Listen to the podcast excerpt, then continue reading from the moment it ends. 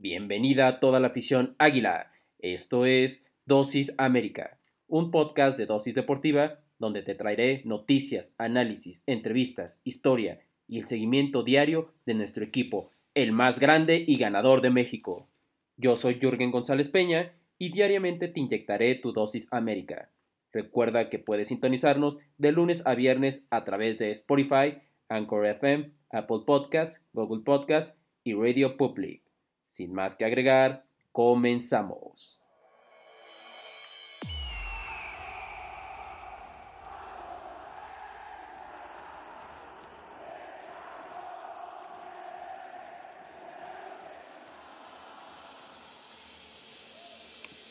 Muy buenos días, amables amigos y amigas. Ha llegado la hora, sí señor. El espacio de nuestras águilas, aquí desde Dosis Deportiva, en un episodio del equipo más grande y ganador de México, eso sin lugar a dudas. Y como ya lo saben, como todas las mañanas, aquí su servidor Yuri González Peña los estará acompañando para darte tu dosis diaria del América, de lo que debes de saber del equipo, de mi equipo, del equipo de mis amores, del equipo de tus amores, que es el más grande. Y hoy ya, el lunes 19 de abril, pues precisamente vamos a empezar eh, este nuevo episodio. Pero antes también me gustaría darte, eh, darte las mejores vibras, dar, desearte los mejores buenos días, ya sea si eres estudiante que se está levantando para tus clases, eh, seguramente virtuales en la computadora, eh, te deseo el mejor de los éxitos. Antes, obviamente, escuchar, antes de las clases, evidentemente, pues escuchar este episodio que definitivamente va a estar muy interesante de lo que debes de saber de nuestras águilas. Y si también, si no es tu caso y vas al trabajo,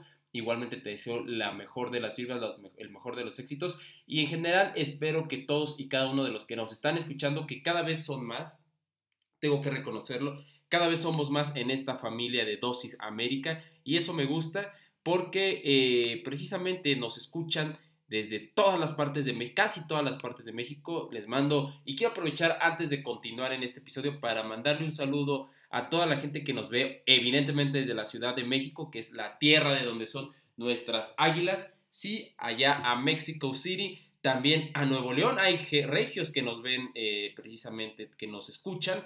También les mando un gran saludo a toda la gente regio montana, a todos los yucatecos que también hay gente de Yucatán que nos escucha. Un gran saludo a los campechanos de igual manera y también precisamente a la gente de eh, a la gente de Quintana Roo. Hay gente de Quintana Roo que nos escucha. También les mando un gran saludo a los de Puebla, igual grandísimos saludos y a los de Jalisco, sí. No puede faltar eh, mucha gente, mucha afición de nuestras águilas en Jalisco pero también a los que nos escuchan desde fuera de nuestras fronteras, como son los Estados Unidos de Norteamérica. Y es que nos escucha gente de Texas, Washington, Iowa, en Nueva York, New Jersey, a todos y cada uno de los que nos están escuchando y sobre todo a ustedes, mis paisanos. Y también si no eres mi paisano, igualmente te mando un gran saludo, la mejor de las vibras. Para mí es un honor el poder eh, traerte aquí las noticias y créanme que con mucho gusto y esfuerzo eh, y sobre todo gusto lo hago precisamente para ustedes. Ustedes son la motivación que hace que este programa de Dosis América siga y les vamos a seguir trayendo las mejores noticias. Pero también desde Argentina también nos están escuchando precisamente a todos los eh, argentinos, a todos los bonairenses, a todos los de los platenses. Les mando un gran saludo de igual manera. Y bueno, nada más para decirles que reconozco esto que están haciendo de escuchar este episodio y les mando un gran abrazo y en fin, vamos para allá. Así que bueno, eh, esto que corresponde al episodio, eh, pues al episodio del postpartido, eh, este que era el partido más esperado, el partido más, más atractivo de la jornada, el clásico que... El clásico que más quería ver la gente, más inclusive que el partido con el Guadalajara, eso sin lugar a dudas, pues era este. Y vamos a repasar rápidamente, rápidamente lo que se jugaba ¿eh? y los datos que rondaban en este partido. Y es que, bueno, en los datos históricos, evidentemente, pues es una rivalidad que lo definió, se definió al comienzo del 9 de junio de 1972. En los 70 esta rivalidad se define con 65 enfrentamientos solamente en torneos cortos, contando torneos cortos, 27 ganados para nuestro equipo, 20 para empates y 18 perdidos para el Cruz Azul. Evidentemente aquí la hegemonía, la jefatura era, es de nuestras águilas. Eh, siete enfrentamientos en liguilla, dos en finales, en las finales del 2003 y 2018, dos semifinales y tres cuartos de final. Eh, la mayor goleada que se hizo fue en el, en el 81, 82, en esa temporada, en donde eh, se goleó al equipo, al equipo Cruz Azulino de 5 a 0. 166 goles en total en torneos cortos estos dos equipos, 89 para el América, 77 para el Cruz Azul. Y los máximos goleadores ante los Cruz Azulinos han sido Luis Roberto Alves que de hecho es nuestro máximo goleador, y el Cuau Cuauhtémoc Blanco, ¿no? Eso era una de las, eh, de las cosas que se venían en este partido, y es que también justamente se rompían ciertas marcas ya que iba a ser, era el enfrentamiento más productivo en torneos cortos. Ambos juntaban 70 puntos con 6 eh, juegos menos que el América Rayados. Sí, hubo en, su momento un América Rayados donde juntaron igual 70 puntos. Estamos hablando ya em, eh, fuera de esta, hace más de dos décadas. Y juntaban estos 70 puntos tanto los regiomontanos como nuestras águilas pero con la diferencia de que este juego, o sea, de que ahora, en el 2021, se llegó con seis juegos menos. Definitivamente eso es todavía más, más increíble, ¿no? Obviamente también se llegaba con 19 eh, victorias consecutivas en liga, entre ambos, obviamente, 12 por parte del Cruz Azul y 7 victorias consecutivas por parte de Nuestra América, superando las 15 victorias consecutivas que juntaban ambos en, el, en 1931, en los años 30 entre el Necaxa y el Atlante. Necaxa en, aquel momento juntaba 9 y Atlante en aquel momento juntaba 6. Ahora, esta iba a ser la octava ocasión que, juegan el equipo, eh, que juegan jugando como el lugar 1 y 2. Sí, ya ha habido ocasiones donde hemos enfrentado a Cruz Azul, tanto eh, siendo primer lugar. Ahora, regularmente hemos sido siempre el primer lugar y Cruz Azul el segundo. Ahora fue al revés, pero esta sería la octava ocasión en la que nos enfrentamos por el ahora sí que por el liderato, superando el Guadalajara América, que es el segundo enfrentamiento, digámoslo así, eh, con más eh, uno y dos eh, enfrentamientos por, por, parte de estas dos escuadras, o sea, América siendo el primero y Guadalajara el segundo, o viceversa. Estos eran, estos, el, máximo había sido siete. Bueno, este clásico, el clásico joven, lo termina superando con la octava ocasión. Y esta es la 18 oportunidad que los que hacen, eh, que lo hacen entre los cuatro primeros, eh, siete en los últimos ocho años por delante del mismo clásico, ¿sí? Eh, clásico de clásicos que es contra el, contra el Guadalajara. Entonces, así venían, esto era lo que se jugaba precisamente. Ahora, obviamente, se jugaba el primer lugar, también se jugaba por ahí el récord de, pues en este caso de las 13 victorias de Cruz Azul, que hubiera, hubiera podido eh, rebasar, rebasar esta historia que solamente logró León hace poquito, en el 2019, y Necaxa, eh, Necaxa ya hace tiempo, que si mal no recuerdo también fue en los 30 precisamente. Eh, sí, era mucho, ¿no? Era mucho lo que se jugaba entre estos dos equipos. Eh, goles, era la máxima, goles América 23, Cruz Azul 21, o sea, era la máxima ofensiva de la Liga Mexicana, que eran nuestras Águilas, contra la máxima defensiva de Cruz Azul. Todo hasta aquí de ensueño, ¿eh? Todo hasta aquí uno diría, no, bueno, eh, este va a ser un partidazo, pero bueno, eh, al final fue distinto, fue distinto como lo esperamos, pero bueno, antes de seguir, vamos a nuestra primera breve pausa y regresamos.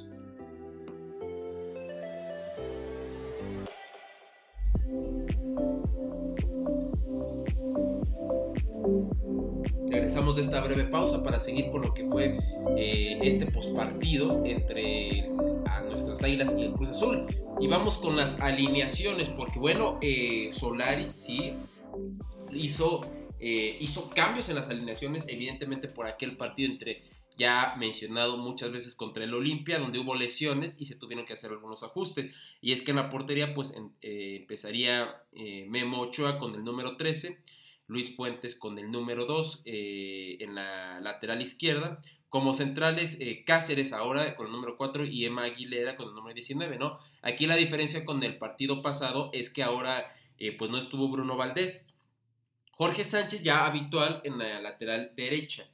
Como contenciones, Aquino con el número 5 y Richard Sánchez con el número 20. Estos tenían que estar sí o sí en este partido.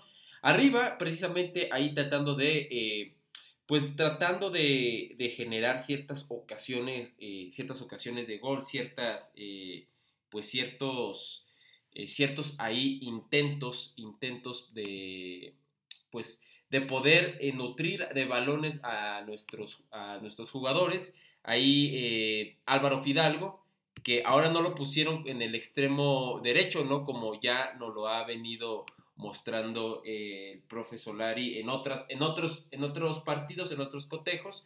Ahora lo puso igual, eh, donde es más habitual, lo ha hecho más habitual todavía, abajo de Roger Martínez. con la diferencia de que en este partido, en este partido, eh, pues obviamente aquí iba a acompañarlo Federico Viñas, iba a utilizar dos puntas, dos arietes, el equipo, pues el equipo de Solari esta es una formación que sinceramente a mí me hubiera gustado ver con, pues con, con Tigres, porque es una formación agresiva, ¿no? Al menos en el papel, al utilizar dos puntas, pues te daba, te daba, te daba a entender Solari que iba a ir por, por todo, ¿no? Iba a ir por todas las canicas, iba a ir por, este, por toda la, pues por toda la, la, por la victoria prácticamente, ¿no? Que eso era lo que queríamos. Y, y bueno, ¿no? Así fue. En este caso, los cambios que hizo nuestro equipo americanista fueron eh, el primero, si, si se acuerdan, si lo recuerdan, había sido con nada más y nada menos que este Roger Martínez por Leo Suárez eh, para dar precisamente más eh, pues más movilidad ahí en la lateral en la, lateral que es como ha jugado ha jugado regularmente Leo Suárez por ahí reemplazando a Córdoba ya en el 85, eh, a Santiago Naveda, Álvaro Fidalgo terminaría saliendo, que también dio un buen partido. No lo dio, no fue un mal partido, nada más que el empate. Al final estabas enfrentándote a Cruz Azul, que era el otro, eh, otro junto contigo, es el otro mejor equipo. Y obviamente no lucieron como nos hubiera gustado. Pero bueno, Álvaro Fidalgo terminaría saliendo por, en este caso, Leo Suárez. Y, ya al agregado, en el agregado, Alan Medina terminaría entrando y el que saldría sería eh, Mauro Laines, que sin lugar a dudas ha tenido un buen partido y que ya vamos a hablar más de él porque se perdió la que hubiera podido ser el de la victoria. Ahora, con respecto al equipo Cruz Azulino, se paró en la portería con Corona, Rivero en la lateral izquierda, que uff, cómo batalló precisamente una gran batalla que tuvo con nuestro Roger Martínez, el Cata Domínguez en la central y en vez de Pablo Aguilar, ahora estuvo eh, Escobar eh, el Shaggy Martínez en la lateral derecha y como, eh, que por cierto el Shaggy Martínez lo recordamos en el América también cuando estuvo, Vaca y Luis Romo tenían que estar estas dos de las mejores parejas de contenciones del torneo, ahí precisamente compiten con Aquino y Richard Sánchez de nuestras Águilas, eh, el Piojo Alvarado por la derecha, por el carril derecho y Orbelín Pineda por el, el carril izquierdo. Ya en la como única punta, como única punta precisamente a, cabeza eh, Jonathan del Cabecita Rodríguez y en el carril izquierdo eh, como extremo Paul, Paul Fernández, ¿no? Estos habrían sido los, los, el parado que puso Juan Reynoso, quien no estuvo ahí. Y los cambios que, que, se dieron en este partido fue Paul Fernández por, eh, por Walter Montoya, también saldría Orbelín Pineda por Yosimar Yotun, eh, saldría por eh, Brian Angulo, el Shaggy Martínez por Elías Hernández y el Cabecita Rodríguez, eh, pues ahí con Santi Muñoz, con, precisamente con Santi Muñoz, ahí terminaría saliendo el, en este caso, el, pues el atacante, el atacante uruguayo, el, atacante uruguayo. Entonces, pues esto terminó siendo la, la alineación que dio Juan Reynoso una alineación que ya habíamos visto antes por parte de Cruz Azul. El que sí cambió pues fue Solari, ¿no? Fue Solari con pues con esa formación, con dos puntas precisamente, prescindiendo de, Córdoba, evidentemente también por el tema de, pues el tema de las molestias que se tuvo ante el partido, ante el equipo hondureño. Ahora, vamos a ver cómo fue este trámite del partido. Y es que como ya lo mencionamos, América y Cruz Azul, pues no, no fue el partido que, nos, que a mí me hubiera gustado sí, hubo por momentos donde inclusive el partido se tornaba un poquito eh, con faltas de acciones, porque en lo general a mí me hubiera gustado ver más espectáculo. Me gustó, sí, por el tema de lo táctico, de las, de las, de las propuestas tácticas y sobre todo porque el equipo de, pues, tanto Juan Reynoso como Solari hicieron de esto un juego de ajedrez por a ver quién se anulaba el uno al otro. Por lo que a mí me encantan esos partidos, pero en cuanto a espectáculo sí quedaron a deber. Los dos mejores equipos del Guardianes 2021 pues empataron con un tanto eh, que los dos lo consiguieron vía los 11 pasos. Y es que en el Estadio Azteca hubo más emoción en el video de arbitraje que en lo de la cancha. Esto debido a que el árbitro, el cantante Fernando Guerrero, revisó en dos ocasiones jugadas dentro del área, una para el América y otra para el Cruz Azul, que terminaron en penal a favor del equipo, los goles eh, a favor de cada equipo y esos fueron los goles del cotejo. Si hubo un equipo que buscó el liderato, obviamente fueron las Águilas, que tuvo oportunidad de sumar dos goles de ventaja pero Mauro Laines eh, eligió tirar y Federico Vías pues no se supo mover eh, dentro del área para aniquilar al actual líder del Guardianes 2021. En el segundo tiempo, cuando las Águilas tenían la ventaja del 1 a 0. La ventaja para el América la consiguió Emanuel Aguilera, que aprovechó una falta pues, de Roberto Alvarado sobre Álvaro Fidalgo, que el árbitro revisó en el bar para anotar el 1 a 0 vía penal en el primer tiempo. De Cruz Azul hubo noticias hasta los últimos cinco minutos, gracias a que Guerrero decidió eh, que una barrida de Mauro Laines, eh, que terminó con una mano, pues terminó siendo penal y eso permitió que Jonathan Rodríguez anotara el 1 a, el 1, su, octavo, su octavo gol en la temporada. Había mucho en juego porque Cruz Azul presumía una racha de 12 victorias consecutivas, mientras que el América perseguía el octavo triunfo seguido, ambas marcas históricas. Los dos se olvidaron de hacer historia en las estadísticas porque los porteros JJ eh, Corona y Memo Ochoa apenas fueron eh, nombrados en los 90 minutos del juego. Juan Reynoso en la grada, eh, Cruz Azul se relajó, empató al 84 y en las mismas finales, en, los, mismos minutos finales se fue al ataque porque Santiago Solari decidió mandar a la banca a Mauro Laines y esperar con Santiago Naveda en el medio campo, que ya sabemos que tiene más atributos defensivos.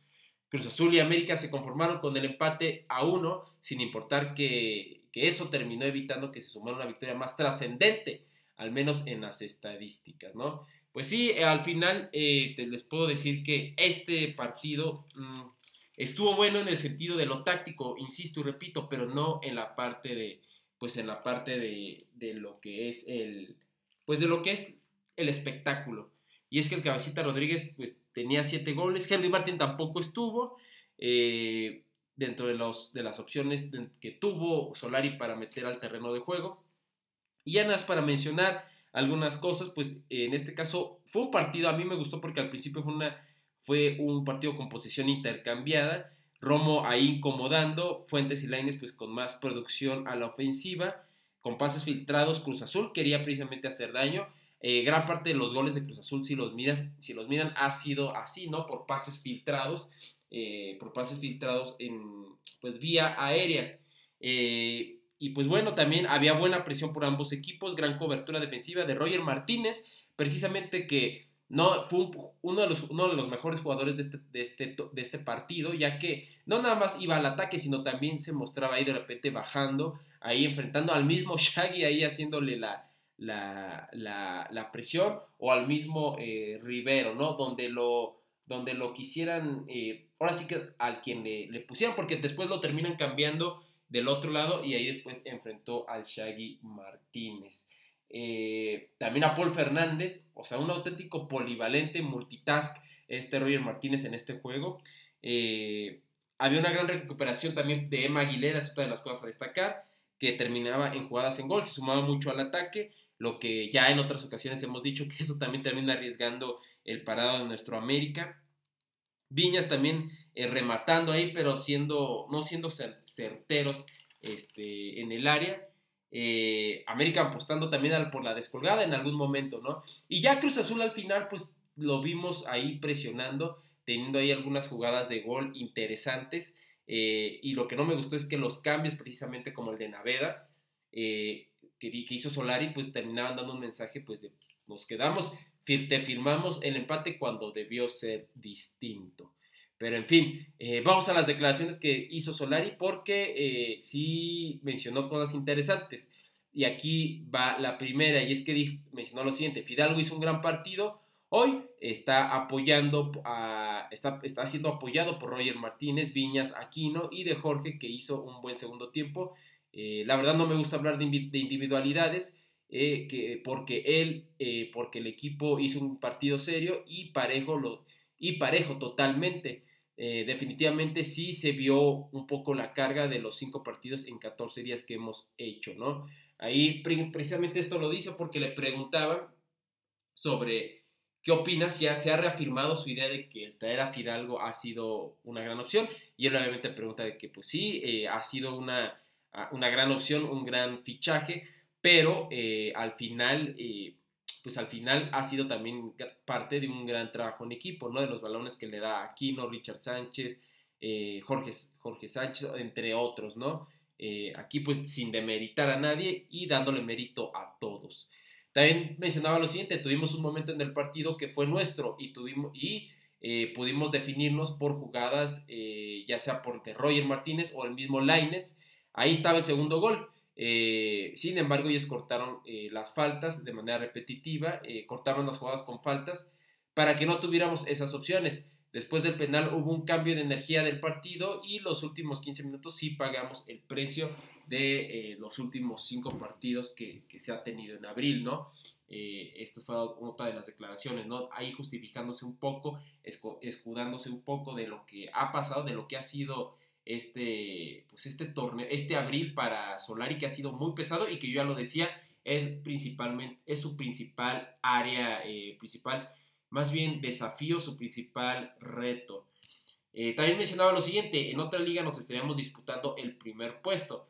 Eh, así que, no sé, aquí hay cuartos de final, semifinales y, eso, y finales, y eso te obliga a la regularidad y después en el torneo de liguilla, pues a cambiar, en este caso, el funcionamiento y llegando de la mejor manera, ¿no? Es la particularidad de esta liga, mencionando ahí este pues este Solari, ya que por ahí le preguntaban de que cómo se ve pese al, pese al, eh, pues pese a lo que ha pasado, ¿no? Cómo nota el equipo pese a este, este empate que precisamente no estaba presupuestado en nuestro equipo. Y él mencionaba lo siguiente, ¿no? Que prácticamente, eh, pues independientemente de eso, hoy pues se da un buen partido y menciona que eh, no va a servir de nada si, si al final pues no se, no se logra otra cosa, no se logra el título en el torneo que pues es de liguilla.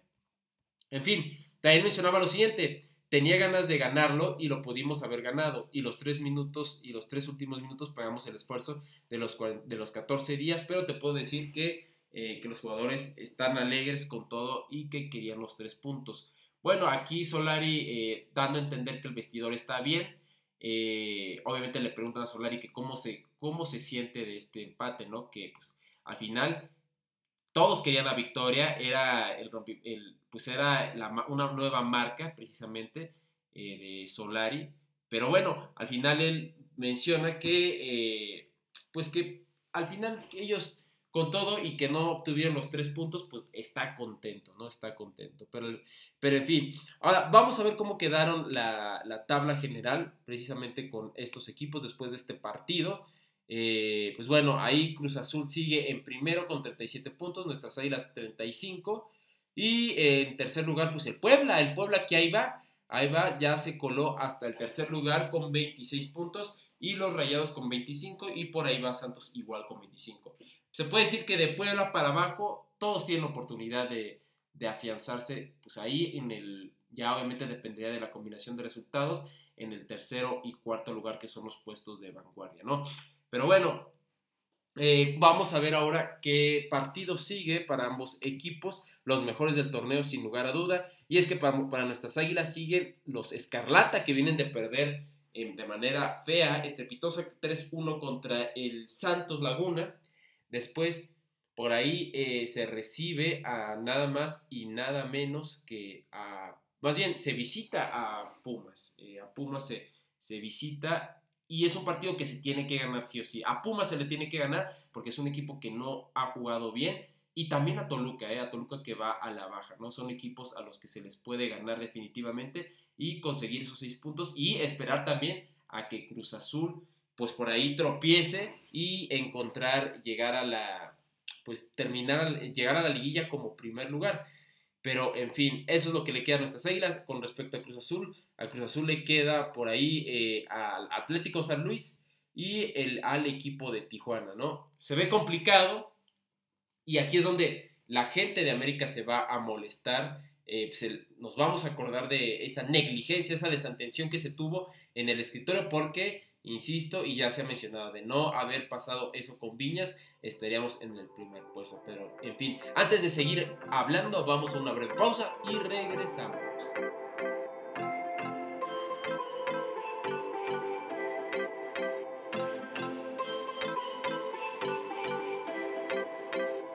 regresamos ya para finalizar el tema del partido porque tenemos previa femenil. Rato juegan nuestras chavas con eh, en otro, otro partido también hay complicado que es con las de precisamente las chavas de pues de Héctor Becerra eh, que son las rayadas.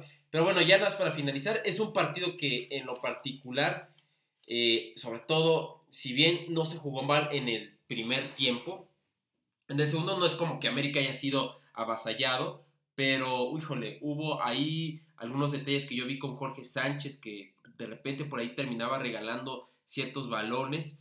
Eh, Aquino y Richard Sánchez sí se veían incomodados precisamente por, eh, pues por este Romo y Romo y el mismo, pues y el mismo Vaca. Eh, fue un partido complicado, pero realmente no me gustó yo creo que es un partido con sabor a derrota para mí. Era un partido en el que se le tenía que ganar a Cruz Azul. Eh, se tuvo las opciones, por ya lo habíamos comentado, con Roger Martínez, Mauro Laines en esa última que le termina robando al Shaggy. Híjole, eh, no me deja buen sabor de boca, pero al final, digo, seguimos ahí en segundo lugar en los puestos de, liguilla directa.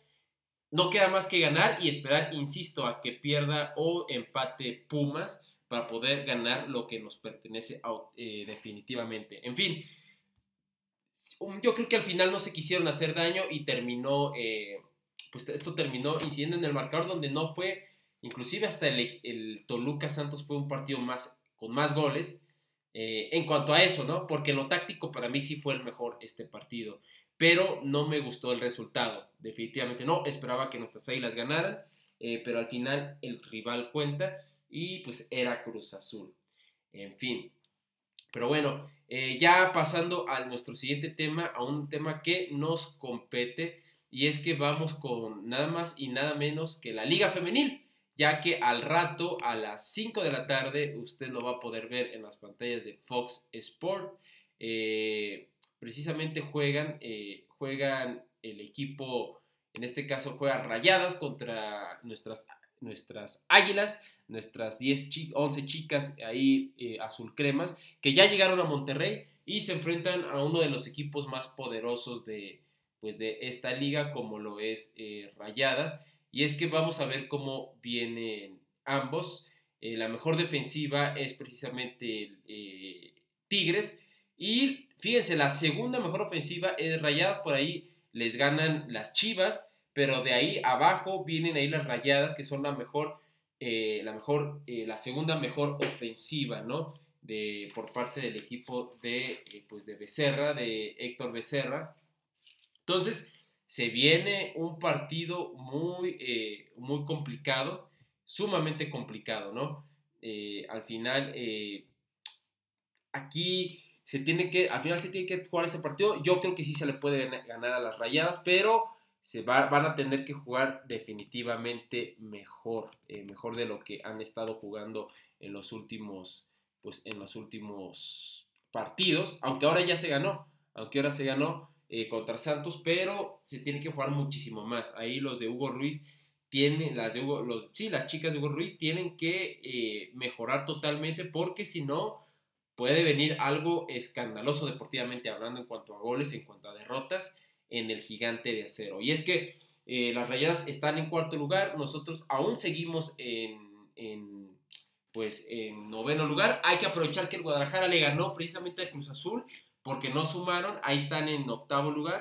Eh, Y por ahí, si se logra ganar, si inclusive se empataría el Toluca que esté en séptimo y de ahí tendríamos que irnos empujando. Esta es otra de las finales más que tiene la femenil y que se tiene que ganar sí o sí porque no hay mañana. Pero bueno, vamos con las alineaciones, con lo que pueden ser las alineaciones. Y es que ha sido muy extraño ya que Hugo Ruiz ha hecho rotaciones, bueno, en su primer partido como, pues como entrenador, hizo rotaciones pues demasiado, demasiado extrañas pero, en fin, en la portería tiene que estar Renata Macharelli sí o sí. En el extremo izquierdo, Jiménez Ríos. Eh, como centrales, nuestra comandante ya eh, acostumbrada, Yaneli Farías. Y en la central, Selene Valera, ¿no? Esto así la ha usado este Hugo Ruiz, que no lo hizo mal. Y en el extremo, otro de los cambios de los inventos de Hugo Ruiz han sido Hanna Gutiérrez. Ya como contenciones a Cas Cuevas y a Eva González y por los lados, por los carriles, en el derecho a Jennifer Muñoz, que a mí me encanta verla más en el centro, y a Montserrat Hernández por la izquierda. Y las delanteras habrían sido, tendrían que ser eh, eh, Dani Espinosa, definitivamente la 10, y Renata Huerta. Todas ellas dirigidas por Hugo Ruiz. Ahora, ¿cómo se va a parar el número 4 del torneo que, de Héctor Becerra, que no va nada, pues no, no ha tenido malos resultados, viene de ganar por ahí 3-2 al Puebla, entonces vienen también embalados. Y es que Alejandra Godínez sería la arquera con la número 12. En la central estaría comandada por Mariana Cadena Calvillo y Valeria Valdés. Rebeca Bernal eh, es una de las, para mí, de las mejores centrales de la, de, pues de la Liga MX. Y el profe Héctor Becerra, pues le han contado un lugar ahí en, el, lateral derecha, ¿no? Está número 4. Después María Andrea Sánchez en la, eh, con el número 5 en la lateral o en el carril izquierdo. Ya como, eh, como medios, lo que suele usar Héctor Becerra es, es ahí está Andrea Hernández eh, Buenos Aires con el número 7 y a Diana Castillo con el número 22. Ya arriba, en un tema no de, medio campo, sino ya totalmente ofensivo, la 10 sería, y que es la número 10 por cierto, Nicole Pérez por izquierda, Aileen Áviles y por derecha, Diana Laura Evangelista, ¿no? Esta gran, gran delantera y un trabuco esto que tiene Rayados. Por eso se tiene que concentrar definitivamente ahí lo que, pues la, el liderazgo de Yaneli Farías aquí tiene que salir porque vienen, fíjense, vienen, eh, se viene un equipo con un aparato ofensivo muy poderoso y ya como punta a esta no, jugadora norteamericana que yo aplaudo, ¿no? Aplaudo que que Rayados haya iniciado esto. Ojalá y nuestras águilas puedan también empezar a traer a chicas ya de otros países, de americanas. Eh, no, vaya, dando, no quitando la oportunidad a las jugadoras mexicanas que tenemos, pero a lo mejor traer una o dos, como lo hizo Rayados con esta Cristina Marie Buchenroth, que es una de las, eh, una de las, de las delanteras más letales del torneo eh, y que hay que tener mucho cuidado, ¿no? Esto es con respecto a lo que se refiere eh, a las alineaciones. ¿Cómo se puede dar el trámite del partido? Yo sí se me hace que vamos a tener un partidazo. Este yo creo que es el partido de la jornada y por ambas características siento que va a ser de ida y vuelta. Aquí, insisto, va a ser importante que Yaneli Farías y Selene eh, Valera pues puedan, puedan detener a este aparato ofensivo y sobre todo a Cristina Buchenroth, que es una de las, eh, e insisto, esta jugadora es toda una killer dentro del área, entonces ahí va a estar interesante lo que Renata Macharelli, Yaneli Farías y Selene Valera puedan eh, lograr ante puedan lograr defender ante esta delantera, insisto, extranjera. Eh, sí, noto un partido que puede ser de ida y vuelta, pero las, los errores aquí, no hay margen de error precisamente en la defensa, porque un error que haces, el equipo de Rayas te lo puede cobrar muy, muy eh, muy caro, son certeras al ataque, son la segunda mejor este, delantera. Pero en fin, también hubo declaraciones en, el nido, precisamente con Moni Rodríguez, la quien, quien mencionaba lo siguiente. Eh, la liga, en la liga nos, mostraron la decisión que tomaron con, pues en este caso con Tamara. Hay que acordarnos que Tamara es nuestra directora deportiva de Águilas Femenil. Fue una invitada con con, pues con Javier Aguirre, la encontraron ahí y pues ahora se excluyó del plantel por temas de salubridad, ¿no? Por temas de protección. Entonces pues le preguntaron eso, que qué pensaban sobre eso y a lo que me gustó, ¿eh? Lo que comentó Moni, Rodríguez, quien dijo lo siguiente. El club tomará medidas, eh, las medidas que deba hacer y la sanción ya está. Nosotros no nos afecta y sí necesitamos eh, retomar el camino de la victoria, eh, la cual ya se consiguió con Santos, ¿no? Aquí al parecer las chicas están concentradas, no piensan en lo que pasó con Tamara, lo cual yo veo muy bien. también mencionaba lo siguiente, hemos pasado por periodos de adaptación por las que, en este caso refiriéndome a las que llegaron, pero retomarán poco a poco el camino. nosotras estamos enfocadas en hacer lo nuestro. Ahora me encuentro muy bien después de no poder jugar dos partidos y estoy ansiosa por enfrentar a las rayadas, los cuales son, terminan siendo partidos muy intensos. ¿no? Ahí está, una especie de rivalidad se está generando precisamente entre nuestro equipo y las rayadas que estaría bien hacer un recuento histórico ¿eh? de lo que ha pasado, aunque creo que no nos favorece mucho pero sí han sido partidazos entre América y Rayadas y es el momento de poder dar el batacazo allá en el Gigante Acero. Pero en fin, estas nos fueron las, las últimas, todas las declaraciones que mencionó eh, precisamente Moni Rodríguez. También decía lo siguiente, a veces no pensamos en decir las cosas, creo que Salcedo no quiso decir eso. Yo estoy, eh, yo, y esto no es de géneros, pero, eh, pero sí buscamos la igualdad y debemos entender que estamos buscando una sociedad y en México aún no tenemos esa idea, esa cultura, pero somos figuras públicas y debemos de dar el ejemplo. Porque también le, le mencionaron sobre lo que dijo Salcedo, en donde nuestra capitana Yaneli Farías le contesta muy bien y ella pues expresó lo siguiente, ¿no? Que pues no sabe si realmente haya sido intención ya a cabeza fría del, pues de, en este caso de Salcedo, del titán Salcedo. Eh, pero en fin, vamos a ver cómo vienen estas, ya habíamos dicho cómo vienen este equipo. Rayadas es la segunda mejor ofensiva, está en cuarto lugar, nosotros estamos en el lugar 9. Eh, hay que mencionar que ya nada más quedan dos partidos por ahí, uno contra el Cruz Azul, después de este vamos a, recibir a las Cruz Azulinas y eh, ya el último sería precisamente contra, eh, contra el equipo de las Poblanas. Ese sería el último partido. Creo que son dos partidos Cruz Azul y, y Cruz Azul y Puebla, dos partidos que se pueden ganar por lo que la oportunidad para seguir avanzando, para poder quitar a la liguilla, ahí está aún, ahí está. Eh, pero en fin, mi pronóstico en este partido, híjole, me voy a terminar arriesgando. Lo va a ganar América 1 a 0. ¿eh? Siento que por ahí nuestras águilas pueden anotar, por ahí a lo mejor se pueden encerrar de todo, eh, encerrar o no encerrar, pero sí bajando líneas de todo el poderío rayado que puede llegar, pero sí veo a nuestras águilas ahí 1-0, eh, eh, ya veremos mañana si no me equivoco o si sí, esperemos que no definitivamente. Pero bueno, con esto llegamos al final de nuestra edición especial de Dosis América, el programa que te acerca a las Águilas del la América y que nos trae toda esta información y que día a día te estaré compartiendo sobre lo que acontece con el equipo más grande y ganador de México. Recuerda que la red social del programa en Instagram es dosis.america, dosis.america y a mí me puedes encontrar como ysport51 y y o eh, en Instagram o en Twitter como ysport. Nos saluda y se despide su servidor Jürgen González Peña y nos vemos el martes 20 de abril. Ten un gran y monumental día como lo es nuestro equipo. Adiós.